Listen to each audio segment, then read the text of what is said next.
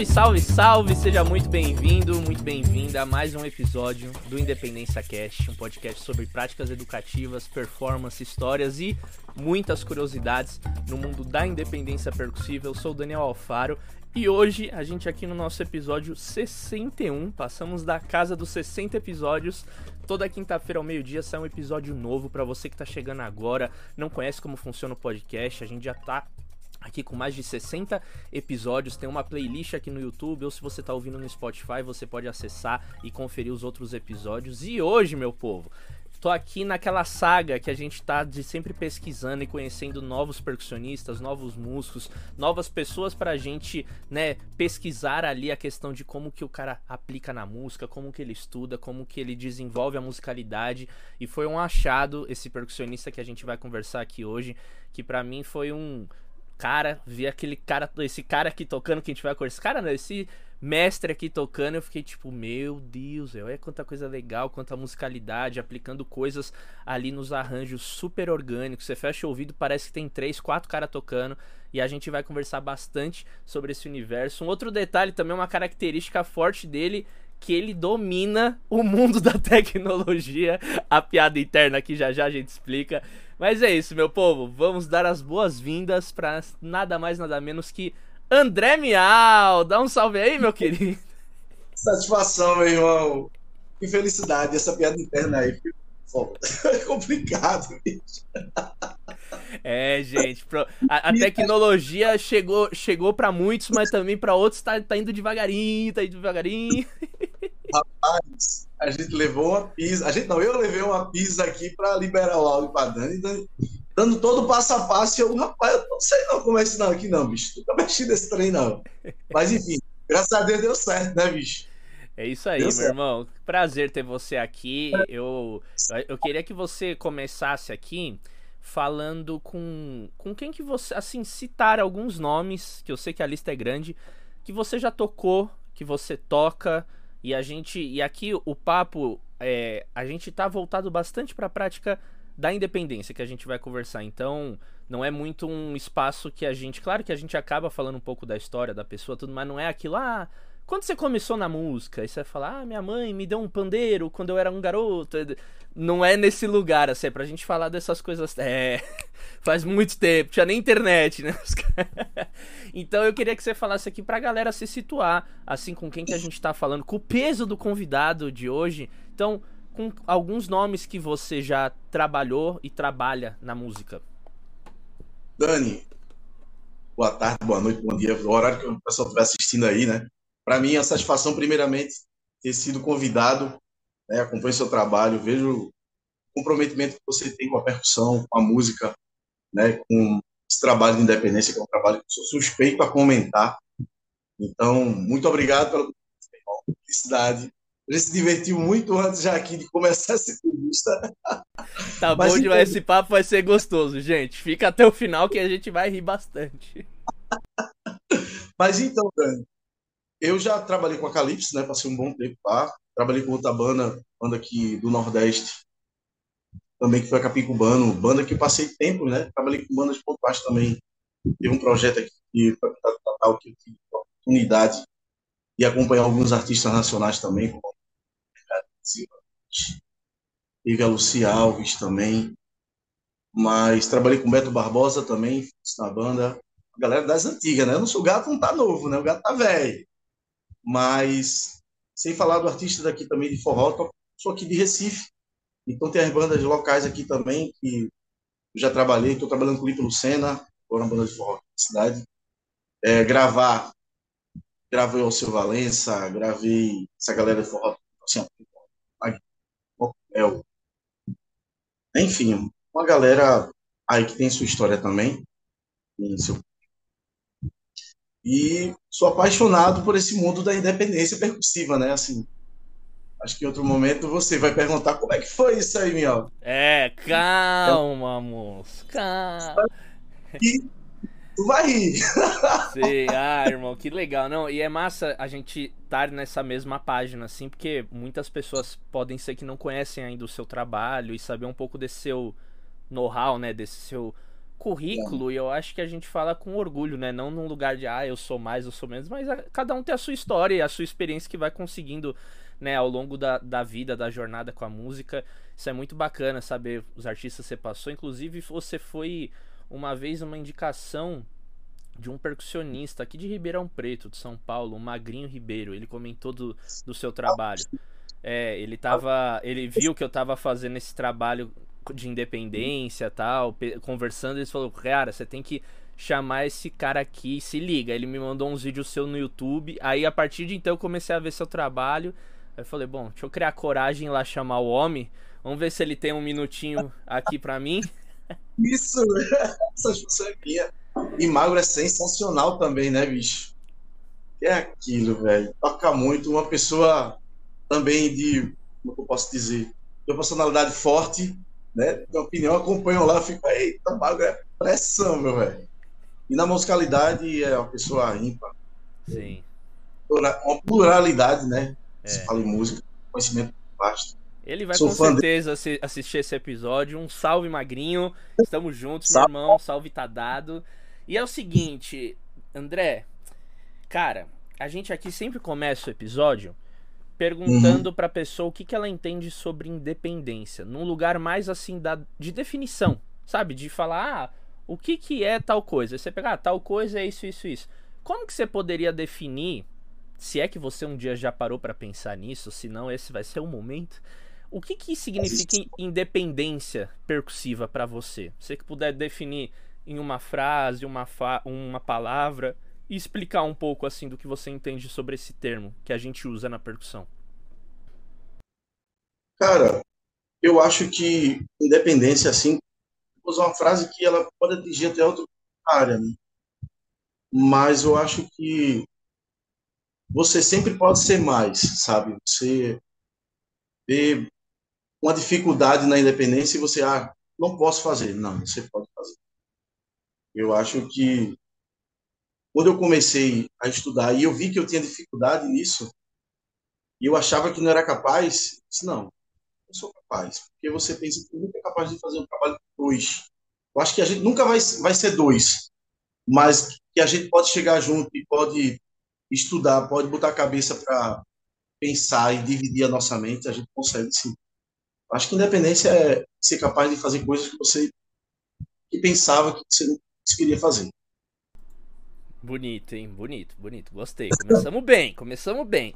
Agora a pergunta que você já puxou aí antes o gatilho. O, como que ela, ela chegou assim na sua vida, musicalmente falando? Né? Porque. Você lembra assim se foi tipo um trabalho, se foi uma curiosidade de estudos, foi um professor que falou: André, vem aqui, ó, experimenta fazer isso e isso. Você viu algum percussionista fazendo e aí você falou, caraca, eu quero fazer igual. Como que chegou Sim. isso na sua vida, assim? Então, Dani, quando a gente começa a entrar no mundo da percussão, a gente começa a procurar referências, né? A gente começa a buscar informações. E na época, na minha época era vídeo aula, cassete, né? Então, é... então sempre estava olhando, né? Sempre tinha muito aula de Giovanni, Paulinho da Costa, então, Alex Acunha. Então, eu estava buscando informação. Até que, então, me deparei com a videoaula de Richard Gate Garcia. Né? Então, quando eu vi aquele cara tocando tiro com a mão, com a com o pé, o outro fazendo clave, eu disse que é isso. Então, era uma coisa que nem aquela história que eu falei, você acha que não é capaz de fazer aquilo, você não. Se esse cara está fazendo, eu não posso. Né? Então todo mundo estava naquela praia de Giovanni. Giovanni é sensacional, é, é um marco, né? A percussão assim. Então eu digo não, eu sempre pensei, eu sempre pensei diferente. Tá todo mundo nessa indo na mesma onda. Eu vou querer tentar fazer isso aqui. Isso aqui é uma praia que nem a gente ia ter as informações que estava perto da gente, estava se ajudando, estudando a mesma coisa. Se não, eu vou nessa praia aqui. E eu acho que eu vou me encontrar mais e eu me identifiquei, sabe? Acho que é você se identificar. Quando você procura referência para a sua música, né, você vai procurar. Eita, isso aqui eu posso trazer para mim, isso aqui eu posso trazer para mim. Você acaba juntando essas referências e fazendo o seu som. E Giovanni foi um cara que.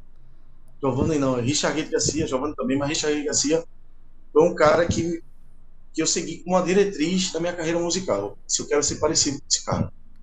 Sabe? E isso me fez estudar independência, achando eu que era fácil. E achando eu que também tinha facilidade, Dani. Eu achei que eu tinha facilidade. Tinha.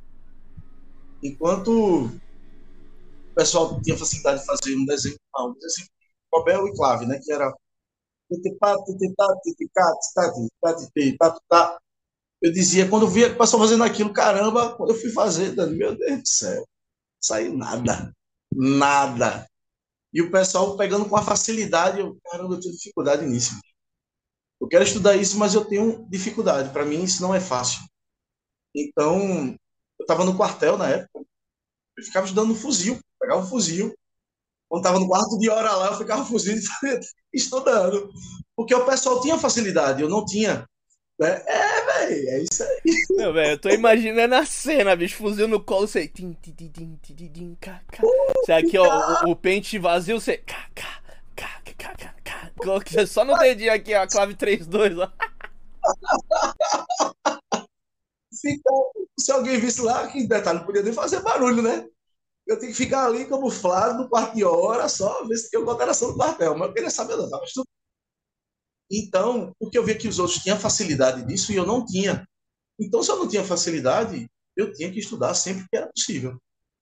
Né? Sempre que possível, eu tinha que estar estudando. Eu não poderia dizer, achar que o pessoal tinha aquela facilidade de dizer, não, eu não posso, isso aí para mim não dá. Eu não consigo.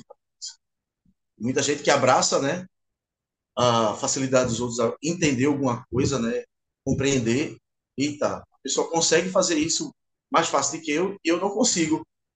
E toma aquilo para si e acaba desistindo, né? Eu disse, não, eu sei. Ah, foi, sempre fui, não, isso aí eu vou. Eu vou tentar. Porque eu, cara, eu passei seis, acho que seis meses para aprender esse trem. Enquanto o pessoal em uma semana aprendia. E, e na Agora, época, Dé, você já trabalhava com música ou não? Já estava, já estava. Quando tá. já estava no baile. E ficava calado, né? Não dizia para ninguém minha dificuldade. Eu ficava, pô, é mesmo. Eu então você nem, nem tentava arriscar ali de colocar no som, você só no seu estudo praticando, preparando o terreno. Primeiro ter segurança, mesmo que você vá para o palco e você gagueje, eu acho que você tem que que isso acontece, isso acontece. Você vai para o palco e você, quando for aplicar, você vai gaguejar. Porque por mais que você estude, o palco é o momento que você tem que. Né? Então você vai se sentir seguro, eita, agora é o momento. Mas você tem que meter a cara. Se você não meter a cara, nunca vai sair. Né? Então, eu estudei muito, não desisti daquilo. E quando eu vi que eu aprendi aquilo, abriu o, o leque, né? Assim, eita, agora eu posso estudar isso aqui com o pé também. Eu posso trazer isso aqui para um pé. E detalhe, como o meu registro já tem gente que tem aquele registro de conga de um lado, né? E se você mudar, tipo, a conga é no direito, na mão, na mão direita, e efeito eu faço com a esquerda. Se eu for mudar isso, hoje em dia acabou o gato, velho. Gato feio, mas não. E como eu estava estudando uma coisa nova, eu já fui criando registro para as duas mãos. Né? O que eu estudava para um lado, eu estudava para o outro, para não criar esse. Essa esse, dependência. Essa, essa, dependência, sabe? Então, digo até para a galera aí: galera, vai estudar, faz de tudo para o registro ser. Eu sei que jogador tem um que chuta com o pé direito, pé esquerdo, tem um que chuta com ambos, a gente tem que ser do mesmo jeito. Né? Se a gente puder estudar tanto para o lado direito quanto para o esquerdo, vamos estudar. Porque facilita. Até quando a gente chega no lugar para tocar, que tem um backline que já está montado, e o, tá tudo oposto do que a gente imagina, a gente começa a estudar isso de antes. Não que agora não consiga, né? É porque agora já, meio que já fica, ah, não, já e, e, esse ponto, né, eu acho que é, vale ressaltar, porque nem todo mundo que nos acompanha aqui, por exemplo, sabe o que é backline, sabe o que é tocar em festival, sabe o que é chegar num palco e já ter hold ali montado. E isso é uma isso. coisa que acontece mesmo, né? De você chegar no palco, os instrumentos estão numa outra ordem, a galera da graxa já tá botando o cabo, passando o microfone, você. Puta, não, mas o timbales era ali, ai, cacete. Isso é comum, então, de acontecer na, na estrada. Comum demais. Hoje mesmo, pronto, já sei que vai ter um backline no segundo show e eu não sei de que lado vai estar. Né? Às vezes dá para mudar, às vezes não dá. Às vezes tu tem que tocar, tu não vai tocar 100% porque tu não tá acostumado com aquilo, né? Ao contrário. Semana passada eu toquei no backline do France e Wesley, né? Então, France toca o avesso do que eu toco. E eu fui tentando me virar ali. Disse até ele, quando acabou, eu disse, ai meu Deus do céu, o seu setup é totalmente ao contrário. Mas a gente tem que se virar nos 30, né? A gente, que a gente gosta da música, a gente sempre pode, a gente tá Sim. estudando. Mesmo quando a gente tem esse registro, a gente está estudando para que quanto menos a gente tira esse registro, essa dependência, a gente vai fazendo. Então, mas de qualquer forma, isso é comum demais de acontecer. Isso é... Então, quando a gente está falando para a galera que também está começando, então começa a estudar criando esse registro dos dois lados. Para isso não, totalmente não causar essa dependência, sabe? Uhum. E voltando ao assunto, Dani, quando eu comecei a desenvolver isso, estudar independência de uma mão para outra, de buscar coisas mais complexas, né? E vou te falar depois até do método que eu usava, mas parece que o mundo se, o mundo se abriu. Tudo começou a ficar mais fácil. É tipo, é uma barreira que depois que destrava, tudo fica mais fácil. Né? Eu digo, caramba, o que eu achava que ia ser difícil de fazer, eu já consigo fazer. Certas coisas acontecia até em cima do palco. Groove que eu nunca tinha feito, mas eu sabia que aquele groove exigia né, daquela movimento de mão em, um, em uma mão, até o Ijexá que tu faz. Né, tu, faz, tu faz o, o agogô na mão esquerda e faz o, a, a conga na mão direita, tu tava fazendo aí. Isso comigo surgiu naturalmente, eu no palco, caramba, rolou. Eu nem sabia que fazia, mas acho que por conta de estudar tanto isso, você acaba criando uma facilidade nas coisas. Né? E aí é um mundo que você acha que era complicado de se abrir, né? Tinha aquele véu que você eita, passar isso. Não, gente. Depois que você começa a estudar isso, tudo começa a, acontecer, sabe? E tipo, pronto, agora mesmo eu estava estudando aqui, eu tô com o pedal do meu lado, na minha frente aqui. Eu já estou estudando uma coisa que, eita, na minha cabeça era difícil, mas quando eu comecei a aplicar aqui, eu tava até com um banquinho que aqui, por apartamento, plástico, estudando, não atrapalhar o vizinho, né? E eu digo, caramba, eu achava que era difícil, não. E é, acaba se tornando mais fácil. Sim. Porque sua memória já está adaptada àquilo, sabe?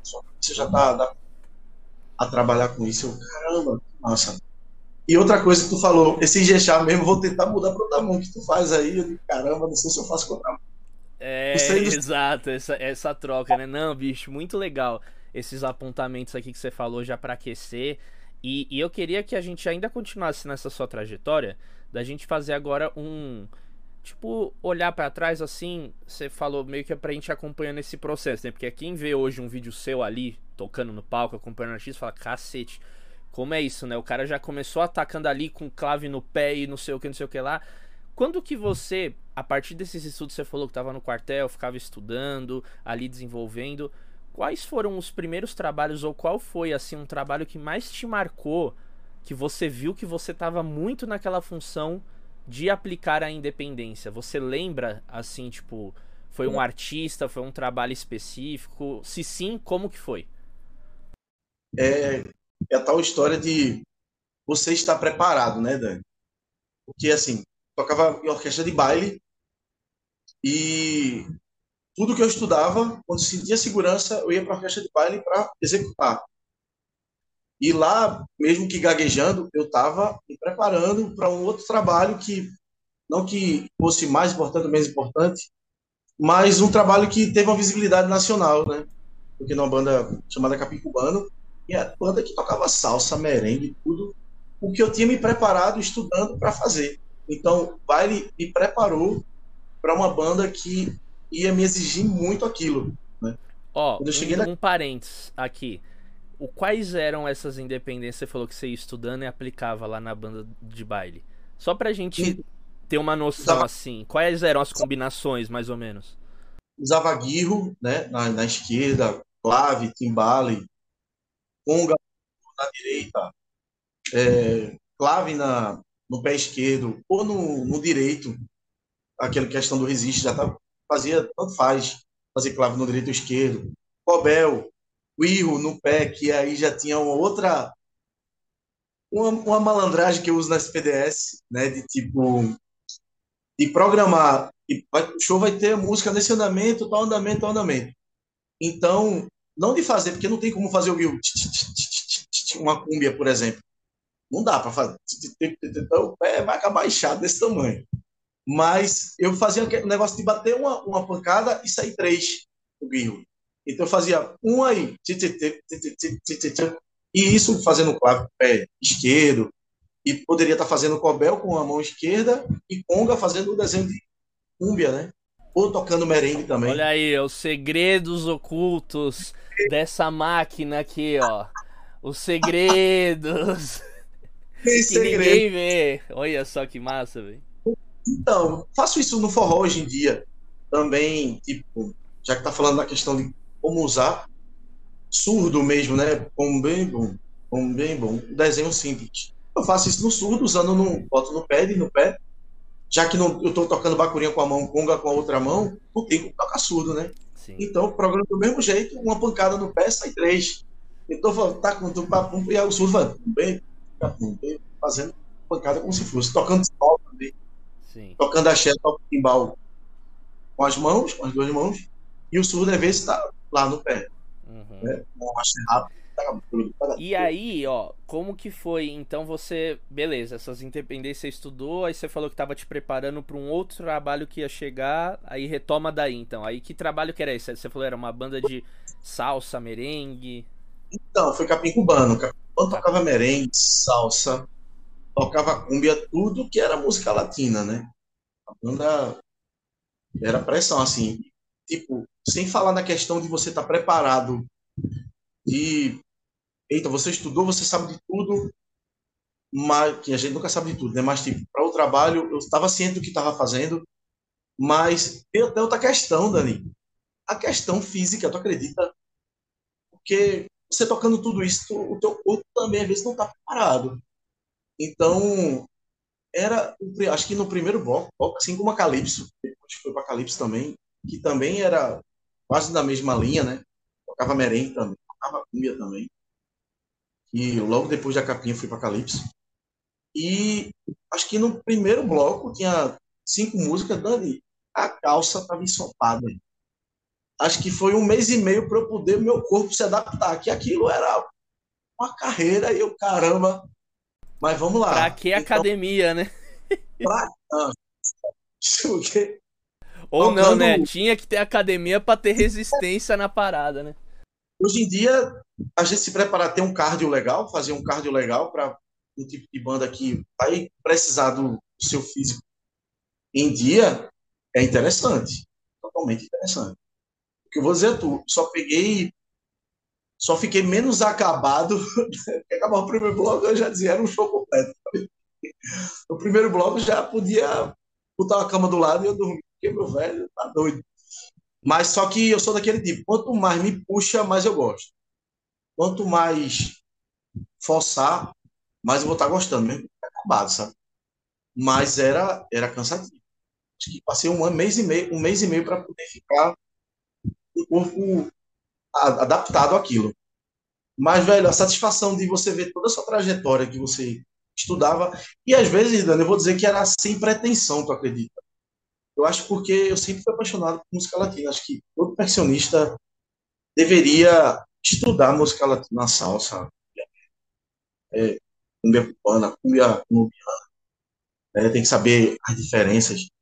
Você, porque a música da gente brasileira, ela é muito linkada com isso, cara muito ela tem um link grande.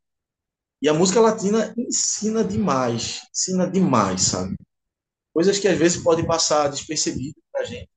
A música latina vai te puxar um pouco mais para você ir no detalhe das coisas. Eu não estou falando de cultura da música brasileira, mas às vezes a gente pode tocar uma conga sem um riff finger, que a música latina vai te puxar muito, sabe? Não é puxando sardinha não, mas todo método você vai ver que tem fim, e aí você vai estar tá usando aquilo. E numa gravação, no show, às vezes você não pode, eita, mas não vai sair lá na frente, né? Porque às vezes realmente não sai porque é um open da vida, um slap bem mais forte, mas uma gravação tu vai ver que faz uma diferença. Tu vai ver que tu tem um, um equipamento a mais que vai te ajudar muito na gravação. Vai dizer, eita, isso aqui ajuda, dá mais swing, dá mais molho. Né? A nota fantasma que você pensa que não aparece na gravação vai aparecer. Tu vai ver, cara, vai ter diferença na minha música. Você vai dizer, poxa, estudar isso valeu a pena. Mais ou menos por aí, né? Sim. Não, maravilhoso, maravilhoso tudo, tudo isso. Legal saber desse, desse seu começo. E é interessante também porque, como você falou do lance de buscar as referências, para quem. Porque às vezes tem. Eu já tive. Já percebi que tem algumas pessoas que falam, pô, velho, percussão brasileira é tão rica, e aí a gente às vezes fica querendo estudar independência ou percussão latina, essas coisas que não é, da, não é da nossa cultura e tal. Só que é louco ver que na sua história, como você falou no começo, as suas referências eram essas, né? Desse tipo de combinação, né? Porque, como você falou, você é de Recife, pô, quantas manifestações culturais musicais tem aí no Nordeste, no Brasil, e quantas manifestações percussivas tem, né? E a gente pode, poderia e pode se aventurar na independência e tal, mas é muito legal de ver como essa sua referência, essas referências, fizeram com que você fosse encontrando lugares que você aplicasse esse tipo de, de musicalidade, né? Porque sei lá, hoje eu me pego, pô, eu vou estudar uma relação aqui de tocar a cáscara aqui do timbales, a conga tá não sei o quê. Pô, vai ser muito bacana para mim e tal, mas hoje no contexto profissional que eu atuo, eu não vou usar isso. Sabe? Então, isso. até certo ponto, para que que eu vou investir nisso, né? Então, eu acho que você poder, eu queria que você falasse um pouquinho disso assim, porque tudo que você tava então estudando, você tava tendo o privilégio ou não, a oportunidade de estar aplicando no trabalho e isso fazia com que você se sentisse mais estimulado para continuar estudando aquilo, criando outras coisas? Não, então, Dani, é justamente sobre isso. Não é que a música latina ela vai ser introduzida na nossa música, mas as técnicas usadas ela podem podem nos beneficiar que a gente toca. Né? Feito eu falei do Rifinha mesmo, vai tocar conga. A música brasileira tem conga, né? A gente tem um elu da vida, elu, né? Que a gente em Recife tem muito a música afro. Aí a gente eu consigo introduzir, se eu for tocar, gravar um samba, e a menina deu de referência a Clara Nunes, né? Clara Nunes é afro, é um samba afro. E, e eu pude usar muito os latinos. Tu falou cáscara mesmo. Cáscara mesmo a gente usa muito. Pode usar no samba, a gente tem muito referência. Se a gente for falar da música baiana, né? se a gente for música de santeria cubana, você vai ver que tem muita relação, o surdo do, do axé tem muita relação com o tambor de música de santeria cubana. Então, feito eu falei, tem um link muito grande de música brasileira, música latina. E informação nunca é demais. Né? E tu falou aí de referência. Vamos falar de gente de lá, Ramiro Mussoto. Né? Aquele cara é, era um grande percussionista, né? um argentino mais conhecido música brasileira grandiosamente. É, você via ele aplicar as coisas latinas dele na música brasileira. É, e ele estudou, ele foi para Salvador, estudou, veio para Recife estudar. E o cara era tinha uma música ímpar, sabe assim. E ele mesclava muito disso, ele usava muito disso que eu acabei de falar. É, então, quanto mais conhecimento, assim feito eu falo, gosto de Derbach. O Derbach, eu gravei aqui em Recife, a gente tem um hit que chama Brega. Não sei se tu, o pessoal conhece, mas pesquisar tem um breguinho aqui em Recife, que é música de periferia, né, mas atinge tudo. Eu, eu sou fã do breguinho de Recife. E eu tive a oportunidade de gravar Derbach no brega. Então, quanto mais conhecimento a gente tiver, seja, uma vez eu ia ter a oportunidade de morar na Índia. E às vezes não era, eu fiquei feliz não pela oportunidade de viajar e ganhar uma grana também, mas eu estava pensando, caramba, a Índia eu vou estudar o tábua. É, vou passar um ano e meio lá, eu vou estar de cabeça para estudar tábua. Tábua é um instrumento dificílimo. E você se pergunta, caramba, quando é que eu posso usar isso? Você nunca sabe. Mas a gente tem que pensar em quando vai, que, vai querer usar aquilo ou aquilo é para você. Se, tipo, eu gosto, eu gosto de percussão, eu vou querer estudar aquilo para mim. Se um dia acontecer a oportunidade de usar isso, eu posso estar preparado. Já mas pronto, primeiramente, né? isso, mas primeiramente eu faço por mim, sabe? Eu acho que a música, eu tenho ela por amor. Então, primeiramente, eu vou. Eu gosto disso, eu vou estudar isso. Se eu for usar na minha vida, não sei, meu. Mas eu vou estudar porque eu gosto, isso vai enriquecer meu trabalho. E se, e se futuramente tiver a oportunidade de aplicar, maravilhoso, gol. Sim. Porque eu consegui aplicar uma coisa que eu estudei, me preparei e vou aplicar a música brasileira, o trabalho que tiver aqui pra gente. É, porque se fosse.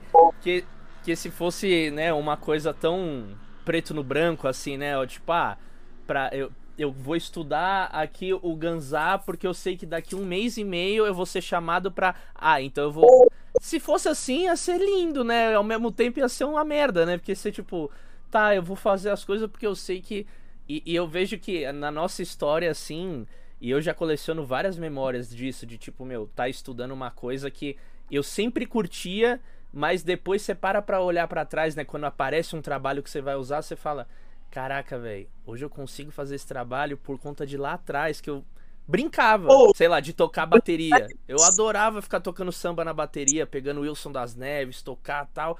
E fui ali desenvolvendo. Aí em 2019 apareceu um musical para eu tocar aqui em São Paulo, fazendo bateria e percussão na orquestra. Aí eu falei, olha só, bicho. E aí eu já tava com a base bem resolvida de bateria.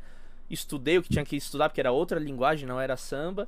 Mas eu falei, ó, oh, cara, isso daqui já não é uma zona de desconforto total para mim. Aí eu falei, olha só, velho, uma coisa que eu estudei lá atrás, aqui agora valeu a pena, sabe? Recentemente também, eu acho que já é a segunda vez que eu conto essa história aqui, mas não, vale reforçar porque é sempre legal esse exemplo.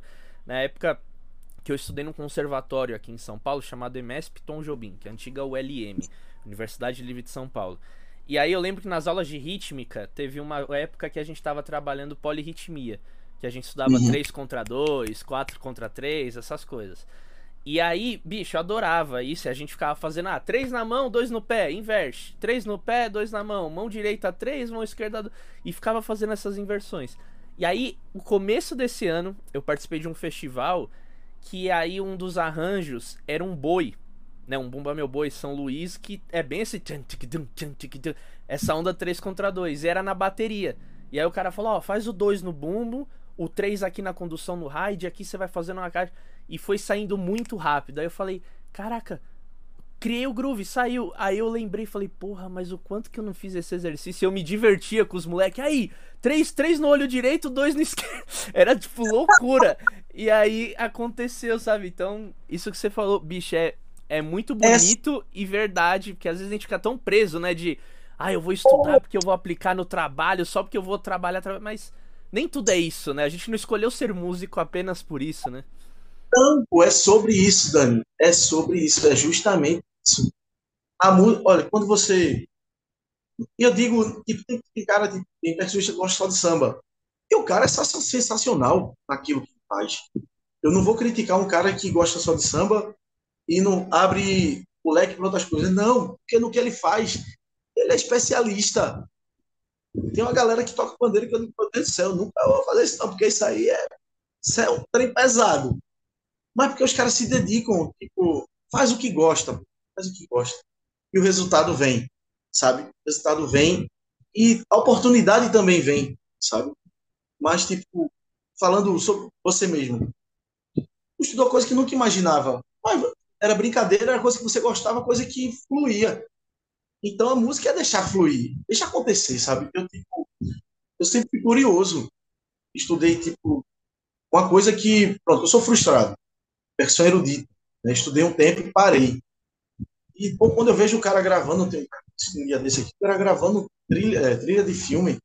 Disse, caramba, não era pra ter parado. E eu parei porque, assim, aqui em Recife, é, tinha dois professores, só que o professor era apaixonado, ele me humilhava. Ele me humilhava. Se eu não chegasse pronto para o exercício, ele mandava voltar para casa. E eu não entendia, mas isso era bom, cara.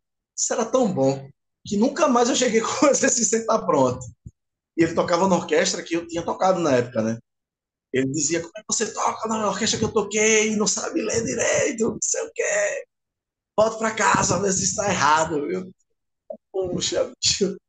E voltava com exercício pronto depois eu ficava, caramba, bicho, é muito bom quando você vê o resultado. E, tipo, eu nunca bati de frente com o professor, porque por mais que ele me humilhasse, ele, ele humilhava. Sabe? Mas eu, eu vi o comprometimento dele com ver a coisa acontecer. E aquilo era maior do que tudo. Para mim, a satisfação, era ter a satisfação de o professor estar tá feliz. Quando eu chegava com o exercício, ele ficava sofejando as peças, né? Eu disse, caramba, bicho, ver a satisfação dele e eu me realizando porque eu estava conseguindo executar aquilo que ele tinha me proposto, né? E, tipo, sempre aconteceu que eu fazia o trabalho porque eu gostava, só que o professor, ele não pôde dar mais aula particular, né? ele foi para a federal, né? E tá, Dani, coisa, eu poderia ter ido para o lado estudado, né? Eu sou autodidata e fui preguiçoso. Sempre gostei de estudar em casa sozinho, mas esse lado aí era para estudado mais. Ele foi para federal e aí eu deixei de ter aula, mas caramba, o tempo que eu passei estudando com o professor Antônio Barreto, vou falar o nome dele porque ele é bom no que faz, mas ele puxava, é aquele professor que, tipo, e eu peguei muito disso com ele. Se eu tenho um aluno e o aluno tá me pagando, eles pagando bem, mas se eu vejo desinteresse, eu não quero dar aula a ele, né? acredito. Não é, não é sobre dinheiro, não é sobre eu acho que é ver resultado, sabe? É você ver aquela pessoa, ela ter o resultado do que ela busca e eu ter o resultado e ver aquilo que eu estou ensinando o aluno. Então, o dinheiro é consequência do que a gente faz, sabe? A grana vem, a gente se, se, a gente se compromete. Isso também para os alunos, né? Os alunos, eita, quero fazer isso aqui para ganhar dinheiro. Primeiro faz o que gosta, compromete com o que está gostando, que aí o resultado vem. Né? Então, eu peguei esse professor demais. Eu não consigo ensinar se o aluno não se comprometer. Uhum. Se eu não for comprometimento com ele, para mim não vale a pena o dinheiro que ele está me pagando. Sabe? Total, total. Pode ter certeza que não vai dar certo, não dá liga. Uhum.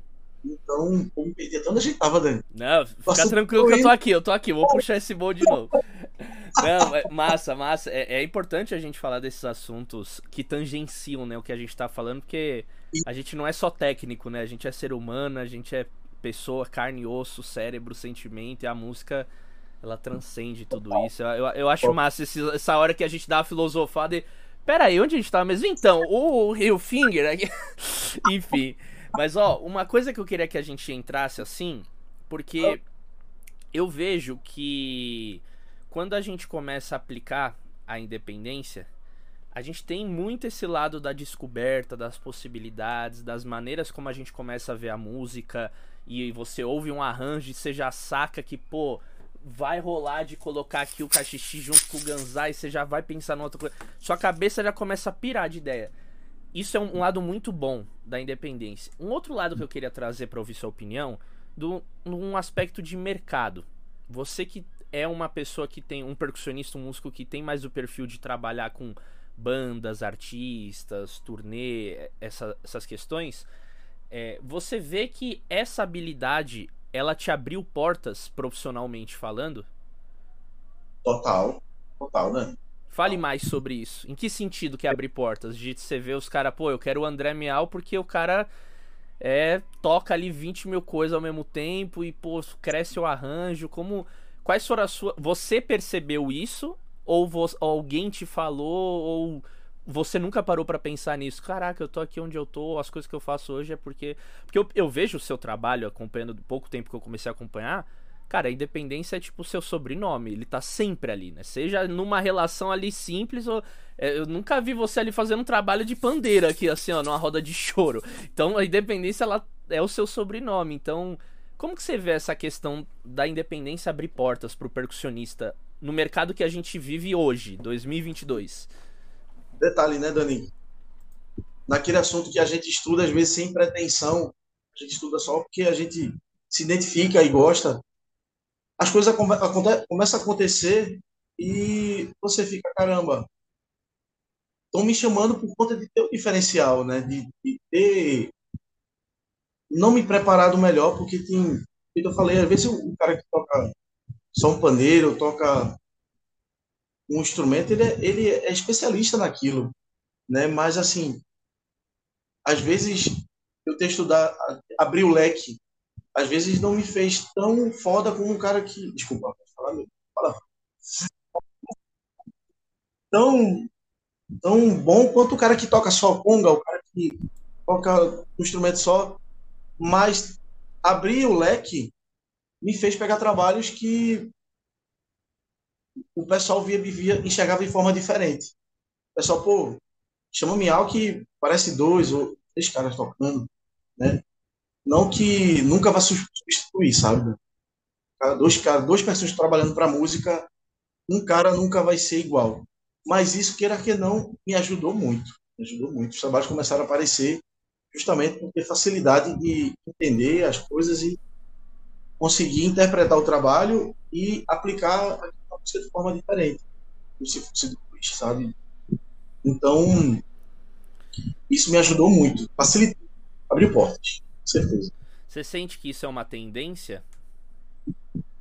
Hoje em dia virou tendência. É uma tendência de mais gente aplicando isso. Eu vejo o pessoal mais preocupado em. Na minha época, né? Vou dizer que sou tão velho, mas na minha época não tinha tanto isso, Dani. Não tinha, a gente não via os percentistas se preocupar com o pé. Né? Então, vou colocar um, uma coisa aqui, um surdo, pra, né? uma, tocar um pandeiro e um surdo. Antigamente a gente não via isso, a gente não o instrumento. E principalmente aqui no Nordeste, né, essa coisa.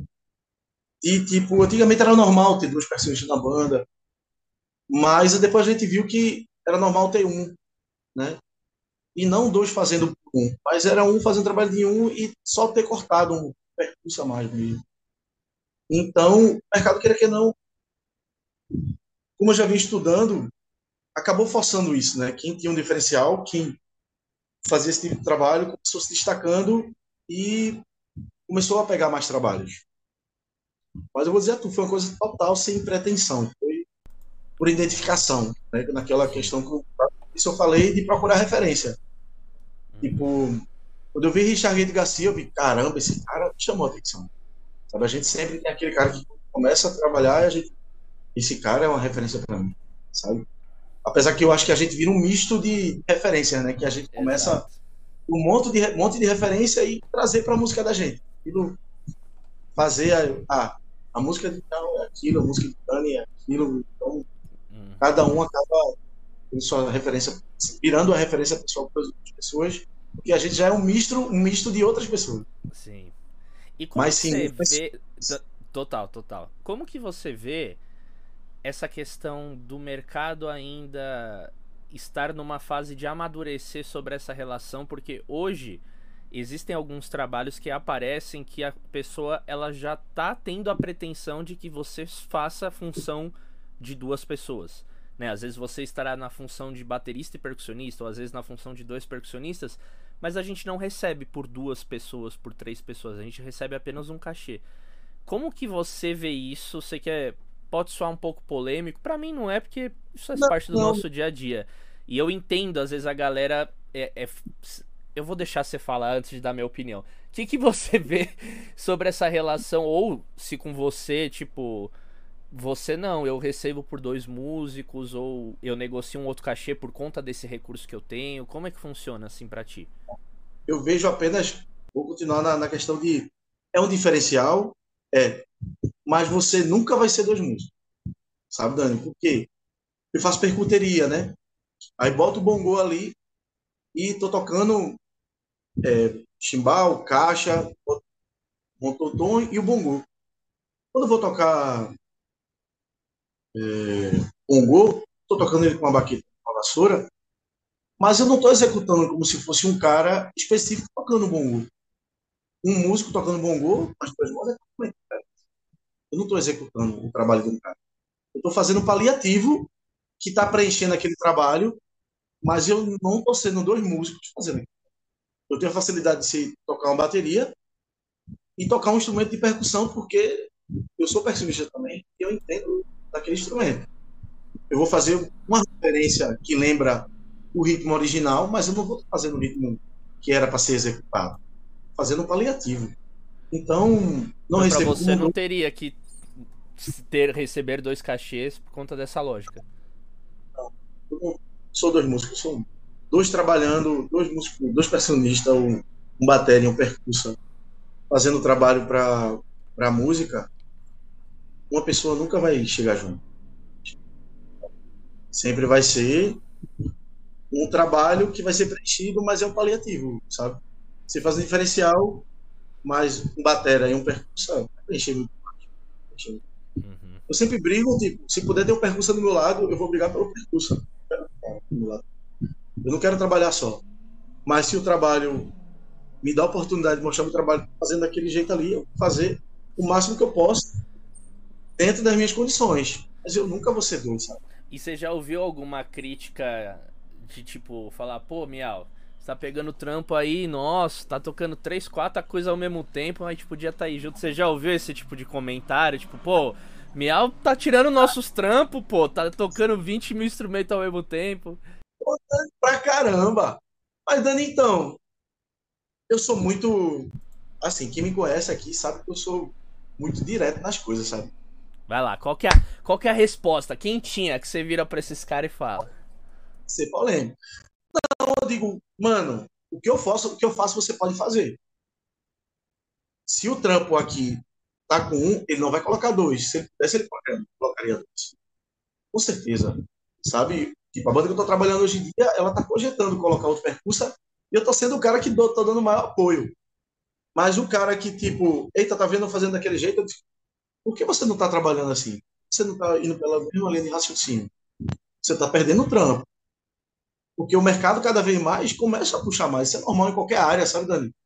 Qualquer área que você for atuar, o mercado está puxando, está puxando mais e o negócio vai atualizando, o pessoal está estudando mais. É evolução, isso é natural. Todo mundo vai buscar mais informação. Então, hoje em dia, tipo, eu escuto menino que, se tiver um menino começando a tocar, mas, eita, naquela área ali que ele tá fazendo massa, eu vou parar para escutar ele, porque ele tem algo a agregar na minha música. Eu nunca. Isso que eu sou cara isso não, minha música é isso, cara. Tô escutando todo mundo. Isso, então, aquele cara que abre a boca para criticar, ah, pegando trabalho de dois, não, mano, estudar, estudar. Se preocupa com isso. Se preocupa em ser resultado. Preocupa em ser resultado. Não ser polêmico. É ser resultado que o trabalho vai chegar eu faço meu trabalho, vai fazer o seu. E, tipo, eu sou um cara que sou pela classe demais, sabe? Briguei aqui, já teve um monte de coisa aqui para na época, e eu era um cara que estava encabeçando. Então, eu sempre briguei pelos músicos. Mas, eu sempre busquei a minha música, né? Se o resultado da minha música é isso, pô, é fazer o quê? Vai buscar também, sabe? Hum. Então, Bom eu demais. não tenho Tá entendendo? Não tem muito que ficar discutindo sobre isso, não. É bastante objetivo, sabe? Mas isso é levantado demais. Não só levanta isso demais, né? é só. Hoje em dia mais não, mas na época era briga assim. Sim. Não, sim, já, tem, eu acho que tem épocas, né, Miel, que tem discussão. É, eu lembro quando eu comecei. E eu era um cara que discutia muito sobre a questão dos eletrônicos, é, de falar, não, pô, tocar tambor no pé, isso não existe, não sei o que, essa eletrônica aí não tem swing, bababá. E aí quando você vai conhecendo os recursos, vai entendendo, aí você abre a cabeça. Mesma coisa a independência, você olha e fala, ah, tá tirando o trampo do outro. É assim, né? Somos, somos dois. Eu era resistente pra caramba, Dani. E tipo, na época era SPD11, né? Não, não tinha SPS a cinza. Sim, Ó, sim. É. Rapaziada, vamos lá, só pra vocês terem uma ideia. Essa máquina aí, esse modelo da Holland, a gente tá falando de que ano? Rapaz, 2000 e... Eu não lembro o ano que foi lançada a primeira SPDS Não, mas, mas, mas, essa daí que você falou, quando que você teve o primeiro contato assim com ela? Caramba, acho que 20 anos. Acho que 20 anos. 20 anos? Foi em 2002? 2001? Peraí, deixa eu lembrar 2010. É, também por aí, 2005. 2005, 2006. Acho que eu, a cinza eu acho que saiu em 2008, eu acho. A, a sample, né? Que eu comprei com bastante medo, porque ninguém tinha, eu digo, chegou na época numa loja aqui em Recife, e eu, o cara colocou, botou para testar, um cubo de guitarra da SPDS. O som é horrível. Esse rapaz, vou comprar esse trem não, bicho. eu já não sou fã desse trem, não vou comprar não. Só que era, era sample, né? Sim. E era um mundo novo e eu sempre querendo aquele negócio aí. Vou sair da frente desse negócio aqui para estender isso aqui. Tem outro diferencial. Uhum. Ele é assim. Aí, sorte que eu fui comprar com tecladista na época. E aí ele disse: Não, boto no cubo, tira desse cubo de guitarra, bota no cubo ali, caixa ali normal. Aí o som foi outro, né? Eu digo: Não, agora eu vou levar. Aí eu comprei e aí comecei a estudar com ela também, ensinando. Ela foi um facilitador para estudar independência. É. Nossa, bicho, quanto. Ah, fala, fala, porque eu tô vivendo isso aqui. Eu tô dando aula pra uma, uma menina de Portugal que a gente tá estudando independência na SPD. E aí, velho. Ajuda demais, véi, bicho. É o... véi. então, ela tem Praise Maker, né? Que você cria o ritmo. E aí eu criava o ritmo que eu queria e diminuía a velocidade e não tem a tela, a tela dela que acende os LEDs né, no momento certo. E ali eu enxergava aonde os, o, as pancadas se encontravam. Né? Aí eu comecei ali, eu ficava engateando, olhando, eu era visu, visualmente e, e sacando no ouvido que estava rolando, né? Uhum. Tava ouvindo, tava tentando acompanhar e ao mesmo tempo vendo onde a mão direita com o pé esquerdo se encontrava. Sim. Aí tava lá e depois ir aumentando né, a velocidade até ficar sem gaguejar tanto. Ai, mas, é, mas eu fui resistente também na SPDS, assunto. A gente conversa aí, depois eu foge do assunto e se esquece. Tá tudo bem, eu... tá tudo bem, tá tudo bem. Mas eu era resistente porque justamente eu gostava, eita, surdo de axé, eu quero surdo, não quero esse negócio não. E o surdo do, na SPD-11 não tinha um surdo, era um bumbo, né? Só que aí eu sou de catucar, de mexer. Eu encontrei o decai lá, que aumentava né, a ressonância daquele bumbo e ficava parecendo um surdo, parecido. Aí eu comecei a usar e no som o técnico também dava o grau. Ficou legal, bicho. Fui quebrando o paradigma, né, de tambor, usar sempre. Mas eu ainda sou resistente a uma coisa, se sou resistente ou é filosofia de vida com a eletrônica mesmo. A eletrônica é boa, mas nunca vai substituir o instrumento. Mas ela facilita muita coisa para você. Tá ali para te auxiliar. Sabe, uma conga, tipo, num show, acho que é indispensável. Né? Não sei, depende do trabalho que você esteja. É, depende do trabalho que você fazendo. Mas, tipo, eu gosto de uma conga de timbal. Que o uso do SPDS é um surdo. Né? Um carrilhão. Um carrilhão não levo, não levo mais nunca. Né? Carrilhão com shows. Eu sampleio aqui em casa, né? Gravação, pega o caralho, eu sampleio de várias formas Vambora. e coloco. Sim. Certos efeitos eu coloco nela lá porque facilita a vida. É um acessório que tá ali, eu vejo como um facilitador, mas não substitui. Sabe? A mão na roda para muita coisa. Sim, sim. Não, muito bom, bicho, muito bom. Ó, a gente já tá caminhando pros finalmente, acredita? O papo voou, velho. Já tem quase uma hora de papo que a gente tá aqui, ó que doideira. Bom demais, né? Bom demais. Ó, é, é o seguinte, para quem tá começando, para quem tá dando esses primeiros passos na independência, ou para quem já usa, mas ao mesmo tempo não tá ainda se dedicando ou colocando tanta energia nisso, que dica ou quais, vamos lá, três dicas você daria, incentivo, conselho, palavra para esse percussionista que está tendo esse contato com a independência, que você, por exemplo, gostaria de ter ouvido quando você estava lá, o menino, Andrezinho, no quartel, eu... estudando no fuzil. O que eu vi no começo foi muito bom, não, viu, Dani? Ah, não, eu... não, mas. Então, eu... hoje, hoje com, com, a tua experiência, com a tua bagagem, o que que você daria, assim, de, de conselho e de incentivo, visto que depois de todo esse papo, né, para quem tá nos ouvindo, assistindo, chegou até aqui, entendeu que esse é o teu um dos seus grandes diferenciais na música. Então, o que quais três conselhos, é, dicas você daria para um percussionista? Eu acho que primeiro amor pelo que faz. Você tem que ver realmente se você ama aquilo, né? Eita, vou fazer isso por como é que eu posso dizer? Você quer ser robista, você quer ser profissional, porque, existe amor nos dois, tanto para o robista quanto para esse músico profissional. Eu vejo alunos que, tipo, quer aprender um carrom e tipo, para tocar em casa, mas ele ama fazer aquilo, sabe? E tem uns que você fica, tipo, o cara é advogado e queria ser músico. E, tipo, tão frustrado, mas, tipo, caramba, eu queria ser músico profissional também. Mas tem aquele cara que quer aprender apenas aquele, aprender, apenas aquele instrumento porque ele gosta de tocar no fim de semana com a família, um carrom, uma panderola, um tamborim, né? Não é o cara que queria ser um músico profissional, mas ele ama a música. É o cara que ama música, pô, hobby mesmo. Então, amor no que você está fazendo, independente se você vai ser hobby, se você vai querer ser músico profissional, é, foco. Você nunca, segundo, né, nunca pode perder o foco, porque quando você perde o foco, você perde tempo. Vou dizer isso porque no período do quartel eu estudei música, mas eu parei de tocar. É, tem isso. Eu parei de tocar com banda, mas eu estava estudando ali. Então, eu poderia ter aprendido muito mais rápido se eu tivesse estudando e aplicando, e que foi o período que eu disse que não queria ser mais músico. Eu frustrei.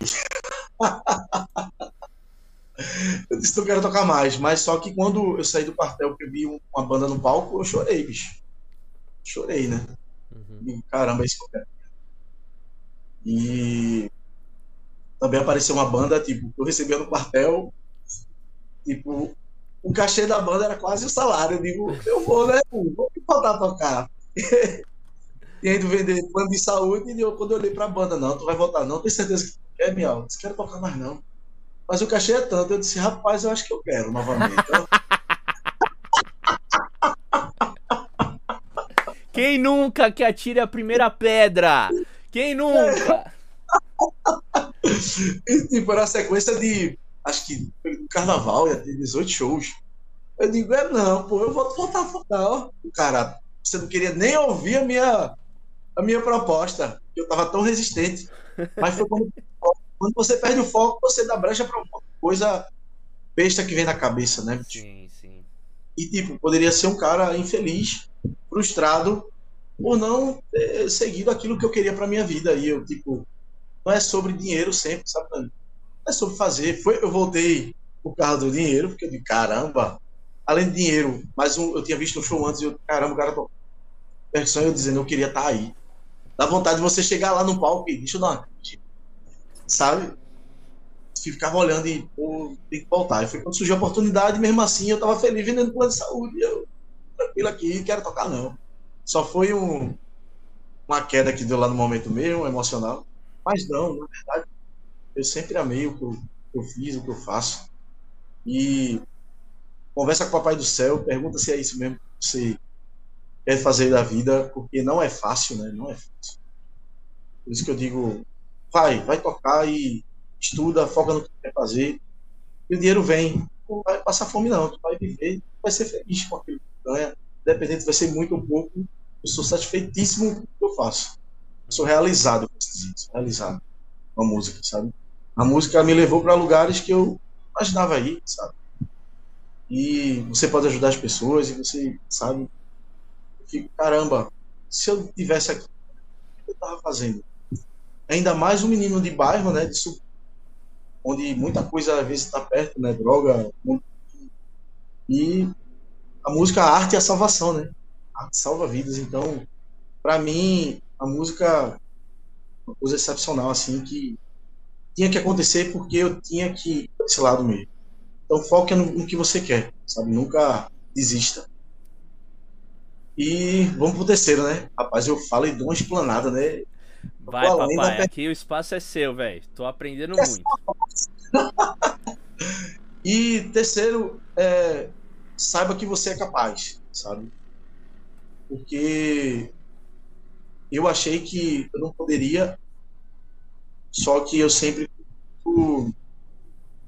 de olhar aquilo, analisar e dizer por que eu não sou. Sempre me perguntar. Porque teve uma banda, Dani, e eu não sabia dar um slap ainda, sabe? Novo na música. E a galera da banda foi tudo pedir aumento. E aí, quando eu cheguei para pedir aumento, o dono olhou para mim disse: Foi um gatilho. Disse, Mas tu não sabe nem tocar direito, como é que tu quer aumento, menino?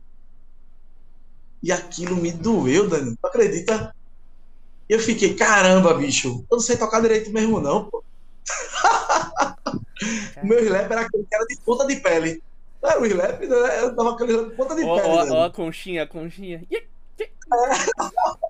Eu digo, bicho, eu não sei tocar direito mesmo, não. Isso foi um gatilho maravilhoso para mim, sabe? Eu digo, caramba, eu sou capaz, bicho. Aí eu disse, não, vou estudar. Muita gente poderia tomar isso e desistir, né? Sim. Eu disse, não, isso foi um gatilho totalmente ao contrário. Eu disse, eu vou provar esse danado que eu consigo, sim. Isso é muito E a- legal. Então, isso faz tanto tempo que se eu encontrar ele, eu vou dar um cheiro nele. Porque, às vezes, se não acontece esse gatilho na vida da gente, né? Muita gente fica, eita, não vou falar a verdade com certa pessoa para machucar. É. Mas, às vezes, a pessoa está precisando daquilo para ser um gatilho na vida dela, sabe? É, aqui Então, a, a gente, gente- fala, você precisa tomar um tapa na cara pra te dar um impulso. Às vezes a gente precisa tomar uns tapas na cara te falar, velho, você tá tocando, tá uma merda, não tá rolando. Assim, nu e cru, tipo, aquele chucro, assim, o cara cospe. Pra você falar, cara, tem um momento que você fica puto e acha que o cara tá falando merda, e quando você vai se parar pra ver, você, hum, não é que o cara tem razão, velho? Então, é isso quando você também tem autoconhecimento do que você está fazendo, né? Exatamente. A gente tem que saber administrar isso também. Muita gente às vezes acha, não, eu sou foda, eu sou foda. Nada. A gente está numa constante, a gente tá num constante aprendizado, Dani. Por isso que eu disse, eu paro aqui, olho o YouTube, eu vejo um menino que tem muito menos tempo que eu, mas eu tô analisando o vídeo dele, eu sei que ele tem algo ali dele que vai passar para mim e vai somar na minha música. Então a informação, ela não é uma escala de baixo para cima, ela é uma escala horizontal, onde você tem que olhar para todos os lados, sabe? Você tem que olhar aquele que está iniciando, um cara que está fodasticamente estudando e já é reconhecido. Você tem que olhar para todos os lados, porque a informação está aí. Basta você buscar, aplicar, aprender e aplicar. Então, foco, porque. Foco não. Nunca achar que você é capaz, porque você é capaz de tudo. Enquanto eu via a facilidade dos outros em aprender as coisas e eu não tinha facilidade, eu busquei o meu foco, né? E usei o amor que eu tinha pela música e não queria desistir, mesmo no quartel, no período que eu não estava estudando, sabia de música, mas mesmo assim eu estava estudando. E eu peguei aquilo e disse: não, eu vou aprender. Eu sou capaz do quê? Sou capaz sim. Todo mundo é capaz de tudo, né? Então, o rapaziada tá começando aí, vai lá, bota a faca na boca assim, vai passear, vai brigar que tu consegue. O pessoal diz, ah, tu não é capaz não, tu é capaz sim, meu filho. Tem gente aí que é prova demais disso. Nunca deixe ninguém dizer que você não é capaz. Você é capaz de tudo que você quiser ser. Então vai lá e estuda, mete a cara, independente, percussão latina, percussão brasileira, percussão afro. O Brasil, o país da gente, é rico, é rico de percussividade, de música, de tudo. Eu lembro que eu fui para Expo Music, né, e conheci Eduardo Spazani. Eu disse que era de Olinda, ele disse, você é de Olinda? Sou, meu Deus do céu, Pernambuco. O pessoal falou o ritmo daqui todinho. É, Maracatu, Caboclinho, é, Maracatu do Baque Solto, Baque Virado, o cara conhecia tudo. Eu digo, caramba, bicho, que massa, né? A gente vê que a gente valorizar o que é da gente também. Eu falei tanto de fora, eu não falei. Valorize sua terra também, que aprenda que tem de cultura ao seu redor. Vá buscar o que tem também fora. Então, percussão é um mundo infinito. Per- Percussão é tudo que percute, né? Então, seja bater com a garrafinha na caixa de fósforo, você já está iniciando o seu projeto de música. Mas busque música quando ela tiver e sabe que você é capaz. É isso aí. Nossa, demais, meu irmão. Que aula, velho. Que aula. Sabia que ia somar muito. Fiquei feliz de conhecer um pouquinho mais da sua história, do seu pensamento, de como que você pensa a música, né? Não só ali tocando, porque infelizmente a gente acaba às vezes conhecendo a pessoa apenas pelo que ela tá executando, né? E não conhece o ser humano por trás daquela musicalidade e tal. E pô, que legal de saber que tem uma pessoa muito massa aí atrás, porque às vezes tem umas pessoas que é difícil de engolir, né, meu? Pô, né? Não, nem tudo são flores. Mas digo que a gente, a gente percussionista, a gente tem o swing que a gente tem na música da gente, a gente tem também lidar com as pessoas que cruzam a- ao redor da gente, que chegam, né? A gente sabe lidar muito bem, o percussionista sabe jogar. Sabe? Ô, joga duro, joga duro, como diz os amigos de Salvador, jogue duro. Demais, meu irmão. A gente tá aí pra também, às vezes, chega a gente que é, é o suro de roer, cara. Mas eu sei que a gente sempre tem a capacidade de mostrar a pessoa que às vezes ela tá errando ali, pode ser mais malévola, pode, pode conseguir muito mais sendo uma pessoa diferente. Sim. E, mas sim, é complicado. Gente é complicado. Mas eu sempre me dei bem com gente complicada, assim, sabe? De, de reverter a situação. Eu sempre. O pessoal diz que, caramba, tu sabe lidar com pessoas que às vezes não desce na garganta. Mas é perfeccionista, mano. A gente sabe lidar muito bem com a dificuldade. Sim. A vida tá aí pra ensinar. Ser músico já, quando você decide ser músico, já, meu Deus do céu, a família já. É o quê, menino? Gente... exato, exato. Casa, né? Então, mas mesmo assim a gente vai aprendendo a lidar com. Lindo demais, meu irmão, lindo demais. Seguinte, onde que a gente encontra mais o seu trabalho para quem quer conhecer mais, ver seus vídeos? YouTube, Instagram, rede social, disco, aula, curso, enfim, faz o seu merchan, meu velho. Falar, o pessoal diz aqui que alto é o fraco da internet. Porque mal posta, eu posto vídeo por causa dos amigos, Dani, porque por mim mesmo eu sou muito, eu fico sempre me policiando, né? Eita, esse, esse vídeo não tá legal. Sempre digo que não tá legal. Ei. Sempre não tá legal. Mas meu mexer é super fraco, super fraco, super fraco. Não, mas vamos, vou, vou te ajudar. Onde que a gente encontra Instagram, YouTube? O que, que a gente joga lá para procurar? O, pouquinho que tem, mas a gente vai achar. É, André Mial, você colocar lá. No Instagram, André, Mial. André, André Mial. YouTube mesmo, André Mial vai encontrar lá. Fechou. Aula, fazendo aula também, é só chamar no Instagram lá, né, no na, DM. Não sei nem como é o pessoal usa também para no chat do Instagram. Chama... Isso. DM. No direct. Exato, exato. Pra tu ver como eu sou fraco nesse negócio. Mas chama lá no direct que consegue falar comigo facilmente. Eu não sou um cara e você vai encontrar dificuldade de conversar, não. Todo mundo que fala lá eu respondo. Às vezes posso demorar um pouco quando eu trabalho, mas não tem dificuldade nenhuma. Maravilha, meu irmão. Coisa linda. Gostou do papo? Demais, bicho. Tá doido. Por mim, a gente passaria aqui um tempão. E eu, a fim de conhecer você também pessoalmente. E ter a oportunidade de dar um abraço, né? E parabenizar oh, esse dia vai chegar, meu velho. Esse dia vai chegar. Quando você vier para São Paulo, eu for para aí, vamos armar esse encontro, viu? E parabenizar você também pessoalmente pelo seu trabalho que você vem aí desenvolvendo, dando a oportunidade das pessoas mostrar o trabalho, de outros também conhecer o trabalho da galera.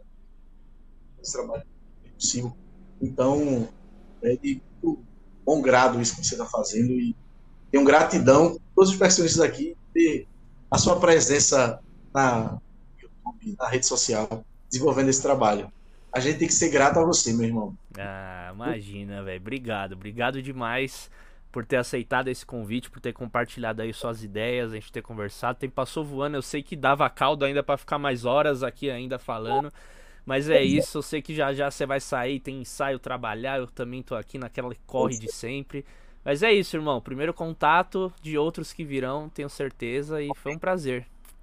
Dani, satisfação, meu irmão. Deus te abençoe, viu? Amém, Muita... meu irmão. Amém. Axé demais. É isso, meu povo. Você que chegou até aqui, não se esquece de se inscrever no canal, de seguir o nosso podcast no Spotify, acompanhar também o André Mial nas redes sociais dele, que está aqui na descrição, o link para você achar lá, aqui no YouTube também, se você estiver assistindo o vídeo. E é isso, até semana que vem com mais um convidado ou convidada da pesada. Tamo junto, aquele abraço.